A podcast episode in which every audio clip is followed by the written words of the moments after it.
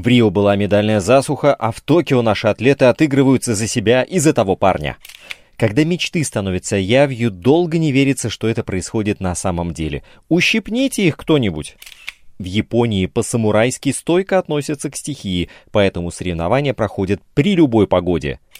Если долго иметь дело с Японией, то в голове бессознательно мысли форматируются в хокку. Всем физкульт-привет! Меня зовут Роман Антонович, и я спортивный журналист Латвийского радио 4. Спорт многогранен, и он открыт для всех – профессионалов и любителей, болельщиков и их соседей. В подкасте «Спорт сегодня» мы будем говорить о спорте, узнавать о спорте и даже заниматься спортом. Слушайте, подписывайтесь и делитесь. Эти действия, кстати, тоже считаются спортивной активностью.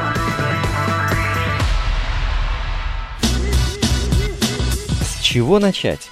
Выбор нелегкий, потому что и тот, и другие выдали на этих Олимпийских играх настоящий фейерверк эмоций и неудержимого стремления к победе. Правда, медали у них разного достоинства, но важнее то, что как призеры так и другие олимпийцы бьются, не щадя живота своего. Ладно, из мега значимых событий и достижений у нас на данный момент золото в баскетболе 3 на 3 и бронза в тяжелой атлетике. Плюс весьма достойные результаты в пляжном волейболе, и там еще ничего не закончилось. Еще есть выход в финал в метании копья и в конкуре.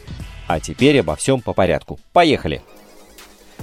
Баскетбол 3 на 3 не сходит ни с уст болельщиков, ни с верхних позиций новостных порталов, и все, кто может и не может, пиарится за счет Чаварса, Мезиса, Ласманиса и Круминша. Да, ребята в принципе и не против, они навечно уже вписали себя в список олимпийских чемпионов. И еще раз крупными буквами. Герои Олимпиады в Токио Эдгар Скруминч, Наурис Мезис, Карлис Ласманис и Агнис Чаварс, обыграв в финале команду Олимпийского комитета России, говорят как есть. Сейчас позвоню семье, и тогда эмоции найдут выход. Шок, это настоящий шок, не знаешь, как реагировать. Такое ощущение, словно я гуляю по облакам. На первых минутах соперник загнал нас в угол. Было сложно двигаться, а потом, я не знаю, что мы сделали, включили повышенные обороты, появилось второе дыхание, а благодаря фантастическим броскам Карлиса мы стали олимпийскими чемпионами и будем ими до конца жизни. Спасибо Карлису за это. Да это простой тренировочный бросок был. Я серьезно. Я никогда, ни секунды не сомневался в своих ребятах. Мы как одна семья уже много лет. А теперь мы вписали свои имена в историю. Это первая Олимпиада, где представлен баскетбол 3 на 3. К нам потом подошло некое высшее должностное лицо и сказало, мол, ребята, наслаждайтесь этим моментом, наслаждайтесь. Ну что я могу сказать? Спасибо, что были с нами. На всем протяжении турнира не было ни одной команды, которая шла без поражений. Грозные сербы провалились в полуфинале, у россиян плохим было начало соревнований, у нашей команды черным оказался третий игровой день. В состав команды Латвии помимо четырех игроков входят главный тренер Раймондс Фелдманис, тренер по физподготовке Давис Фейкнерс, физиотерапевт Оскар Сурбанович – Важную роль сыграл и Артур Стрелникс, который помогал команде отобраться на Олимпиаду. Всех их по прилету в Риге ожидала торжественная встреча, латвийский дождь, потом чемпионский парад по улицам города, интервью, поздравления, интервью, поздравления, интервью, поздравления. Эй, дайте ребятам отдохнуть. Приходите лучше в августе на Гризень Калнс, где состоится этап турнира Челленджер.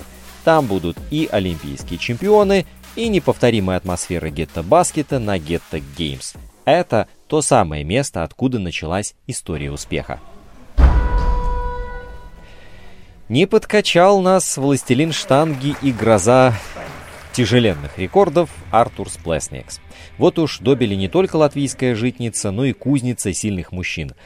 А если серьезно, то благодаря стараниям Артурса Плесникса Ритварса Сухарева, их тренера Эдуарда Андрушкевича и с подачи легендарного Виктора Щербатых традиции этого нелегкого вида спорта в нашей стране продолжают жить и процветать.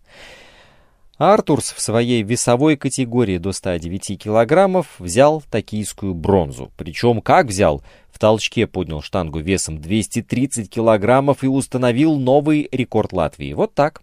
В рывке, правда, все задуманное не получилось, но разве сейчас это так важно? Сейчас важны ощущения, а они у Артурса вот такие. Фантастически. Фантастически. Я сейчас даже не могу осознать все произошедшее, потому что это нечто невероятное. За 20 лет, что я занимаюсь тяжелой атлетикой, я собрал все медали с чемпионатов и соревнований различного ранга и уровня Европы и мира. Но это первая олимпийская медаль. Это просто супер. Ощущения фантастические. И я до конца еще не понял, что произошло. Не скажу, что это для меня неожиданность. Я изначально был готов выложиться полностью на помосте. Я готовился с полной самоотдачей. За минувшие пять лет через многое пришлось пройти. Было много травм, были операции на обоих плечах.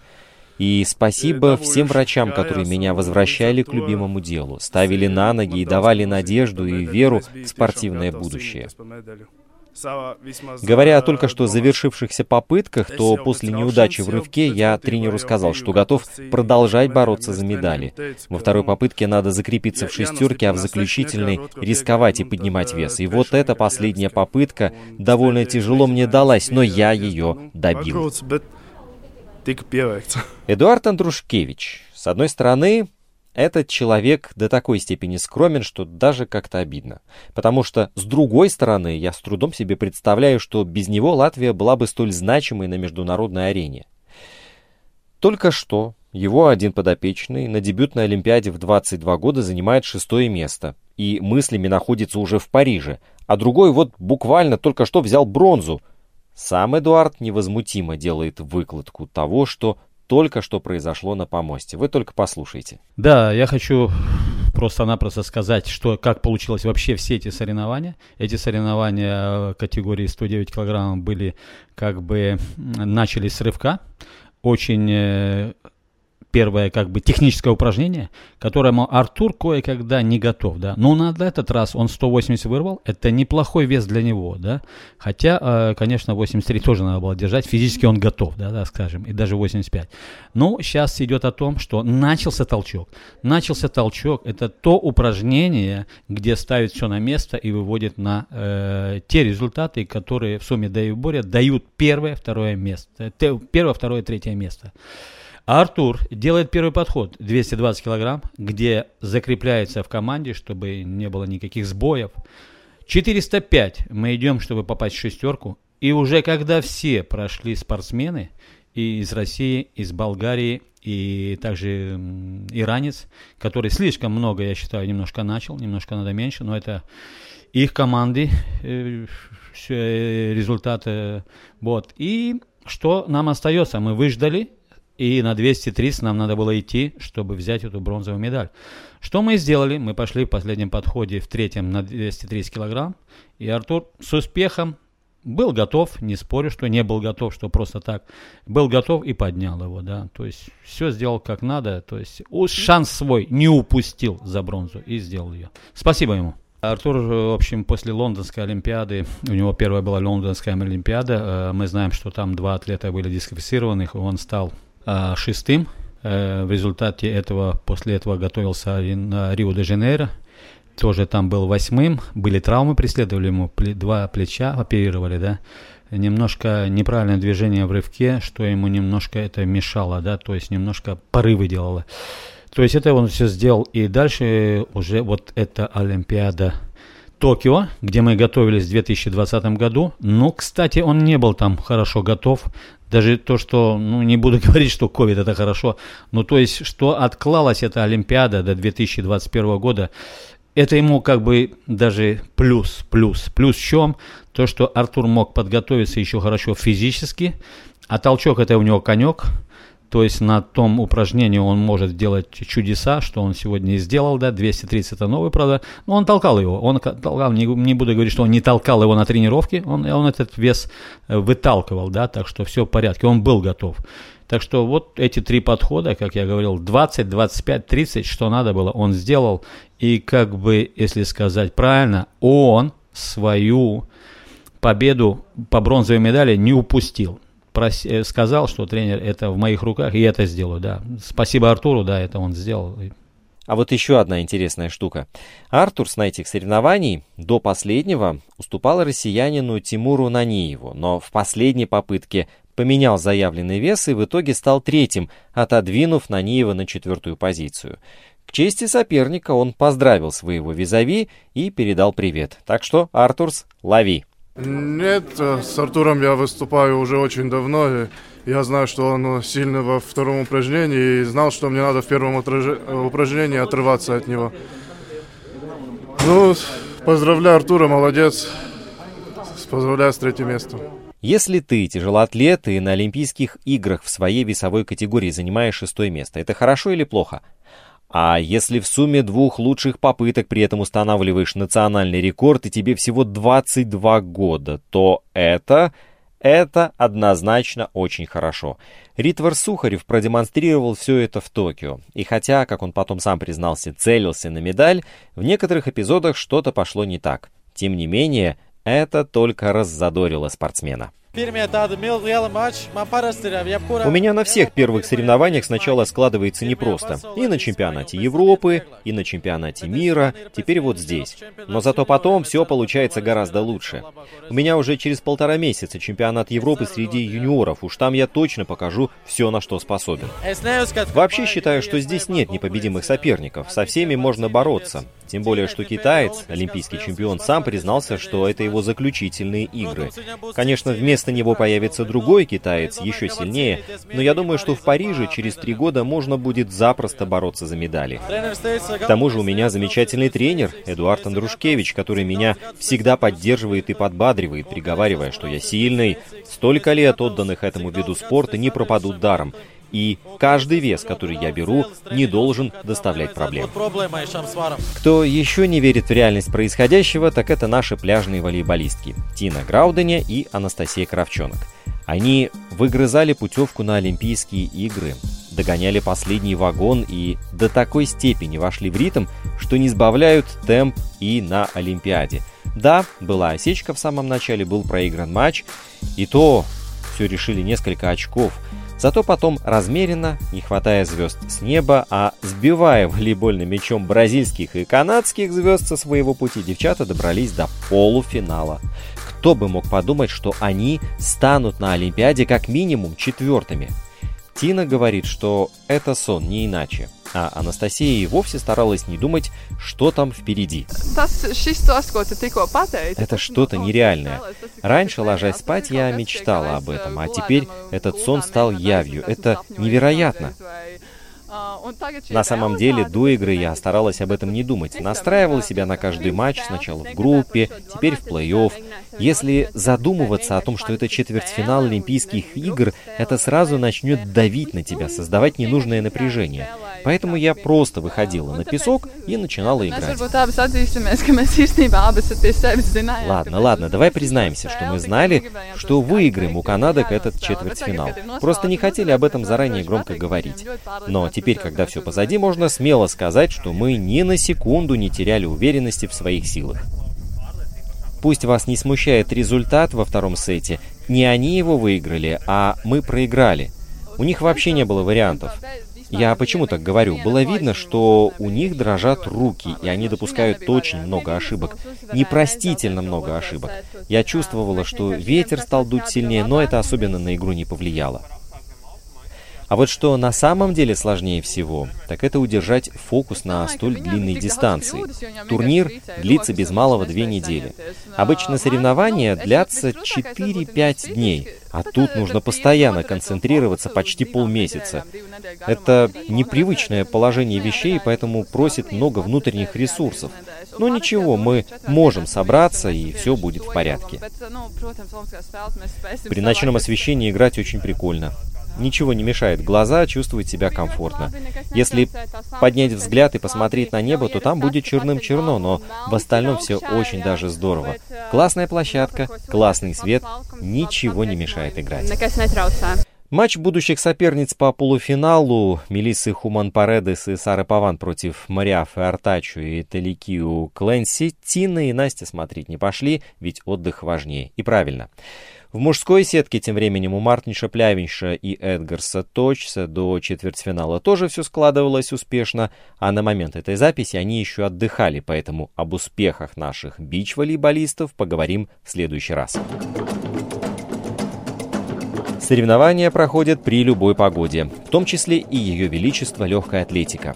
В бой вступили наши копьеметательницы. Лина Муза, которая соревновалась в одной группе спортсменок, и Аннете Коцини, флагман этого вида спорта от нашей страны, Мадра Паламейка, в другой группе. Чтобы пробиться в финал, нужно было либо выполнить норматив 63 метра, либо попасть в 12 сильнейших – Справедливости ради надо отметить, что только две спортсменки смогли метнуть копье за отметку 63 метра. Это полька Мария Андрейчук и американка Мэгги Мэлоун. Все, остальные пробивались в финал в порядке живой очереди. Так вот, Мадра Паламейка в самой своей лучшей попытке метнула копье на 60 метров 94 сантиметра. Я показала лучший результат в сезоне, так что определенно надеялась квалифицироваться и можно сказать, что удовлетворена тем, что показала. В первой попытке копье не полетело так, как надо было. Там свои технические нюансы. Нужно отметить, что каждая попытка в любом случае будет отличаться, поэтому всегда есть над чем работать и что исправить. Мы с тренером всегда разбираем и анализируем каждую попытку. Идеально, когда есть видеоповтор, чтобы я могла сама увидеть, что и как было. Я сейчас нахожусь в хорошей форме. В эмоциональном плане, конечно, присутствует некоторое давление, но физически я считаю, что подготовилась к этим играм очень хорошо. Как и все девчонки, которые приехали сюда. У нас у всех одна цель. Ждем Мадеру с апгрейтом ее результатов в финале. Как я уже упомянул, все спортсмены, которые соревновались под открытым небом, получили возможность на себе испытать, что такое непогода по-японски. Сжатые сроки соревнований предусматривают перенос старта лишь совершенно исключительных случаях, поэтому легкоатлетам пришлось показать не только свою физическую и психологическую, но и метеорологическую устойчивость. Скажу как есть. Их там просто смыло ливнем. Метательницы диска из-за ветра отправляли снаряд куда угодно, но только не в сектор. А вскоре и вообще метать что-либо стало нереально. Спортсменка из Португалии поскользнулась и упала после первых же замахов. В сектор прибежали волонтеры с полотенцами, но это, похоже, вообще не помогало. Квалификацию по прыжкам с шестом все-таки приостановили после возмущения американки Сэнди Моррис. Дело уже не только в том, что погода влияла на результаты, соревноваться стало попросту опасно для здоровья – и это быстро подтвердилось в полуфиналах в беге на 400 метров с барьерами у женщин. Их переносить не стали и совершенно зря. Беговая дорожка сверкала от луж, а со спортсменок ручьем текла вода. Волонтеры начали сушить дорожки специальными машинами, да только дождь все не прекращался. Более того, он издевательски начал усиливаться. Дорожки превратились уже в реки, причем крайние дорожки по широкому радиусу оказались суше, потому что частично попадали под крышу, и спортсменки бежали уже не в равных условиях. А потом и вовсе стали падать, поскальзываясь на мокром покрытии. Возможно, не обошлось и без травм. Когда дождь прекратился, турнир по прыжкам с шестом возобновили, но стадион все равно насквозь промок, и это дико мешало соревноваться. Метательницы диска скользили по сектору и злились, но больше всех не повезло уже упомянутой Сэнди Моррис. Ее шест сломался во время попытки, он просто соскользнул из-за влаги на покрытии, так что спортсменка упала в яму перед матами.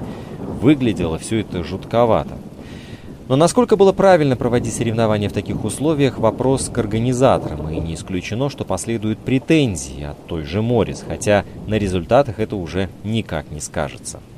В шутку, конечно, можно приплести сюда же японские телешоу, тот, кто их видел, не удивится тому, что японцы решили не прерывать соревнования в таких условиях. Видимо, решили, что этот трэш, угары, черти что, будет интереснее смотреть. Чем больше народу навернуться в эти лужи, тем веселее. А вот где падать совсем не рекомендуется, так это в BMX. Совсем-совсем.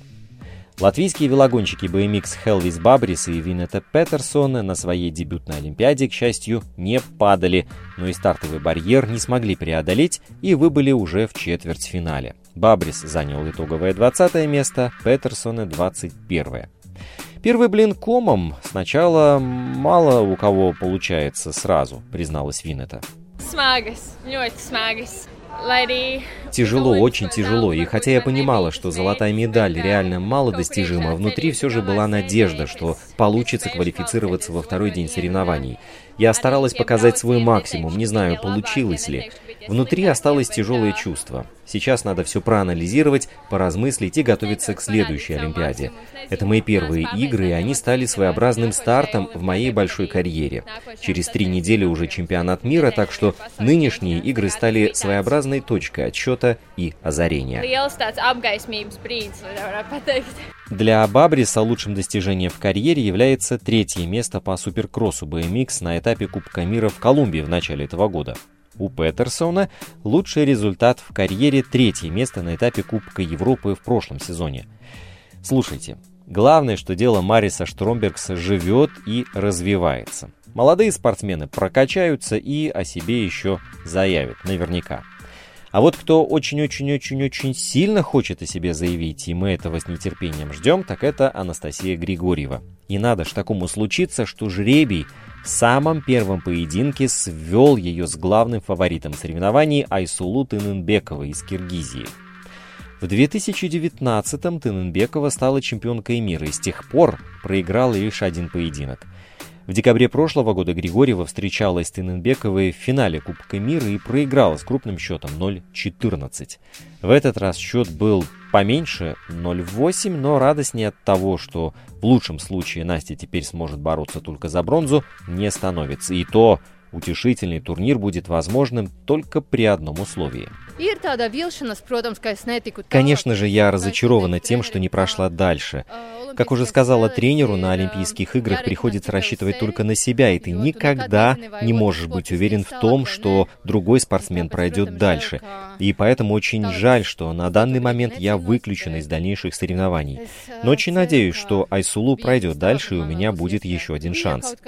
У меня в планах была тактика брать свои очки непосредственно на краю ковра, но если в первом периоде я за ней еще успевала, то во втором она как-то выскальзывала, и я не успела перейти в оборону, и поэтому она заслуженно идет дальше, а мне остается только надеяться, что у нее все получится.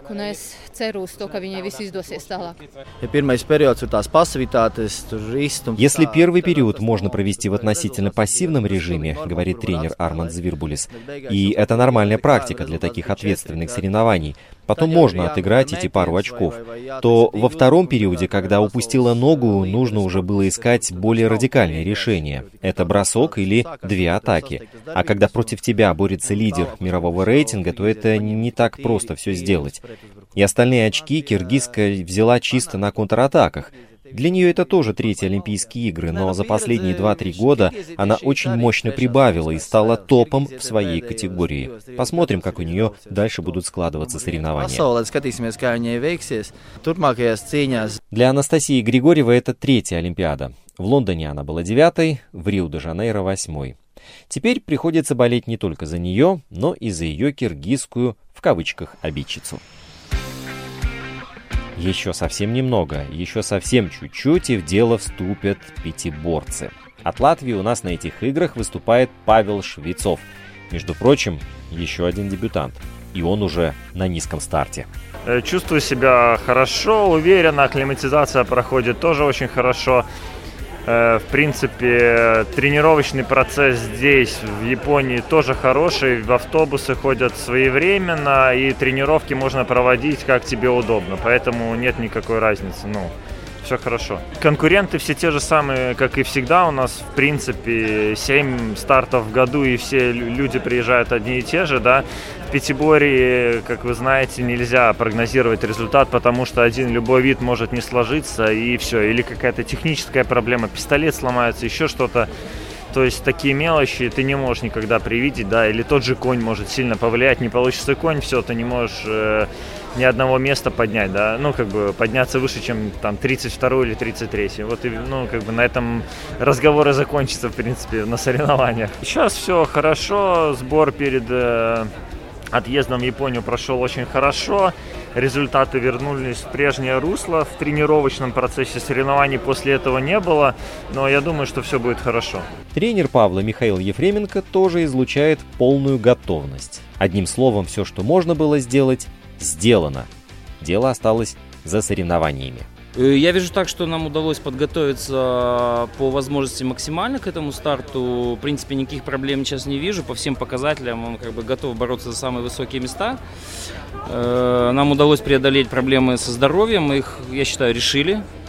Э, ну, старт покажет, конечно, насколько мы их решили, но в тренировочном процессе я проблем не вижу. Он готов бороться, как бы, все нормально. Мы преодолели эту проблему.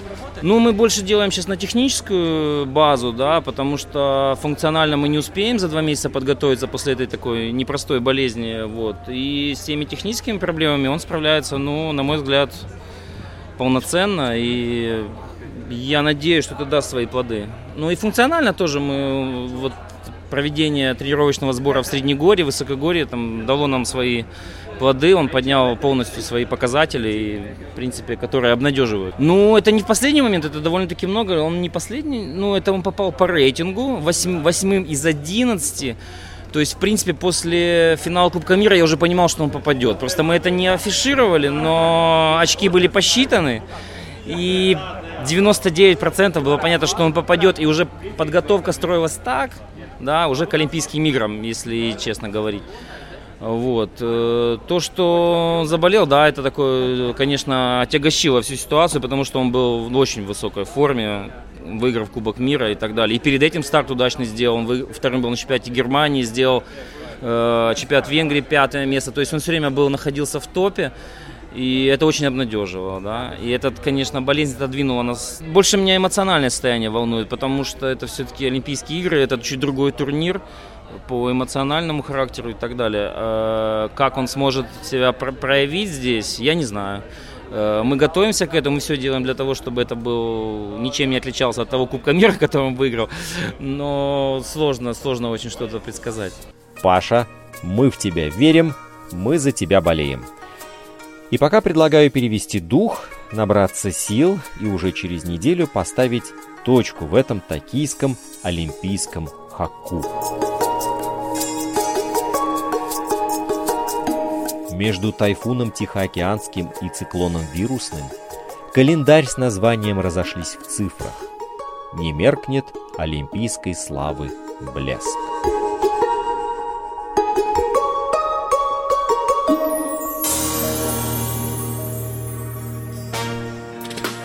Инстаграм подкаста «Спорт сегодня» at lr4sport. Домашняя страница радиоканала lr4.lv, страница в Фейсбуке «Латвийское радио 4». Слушайте, подписывайтесь и делитесь. Мы с вами скоро встретимся вновь.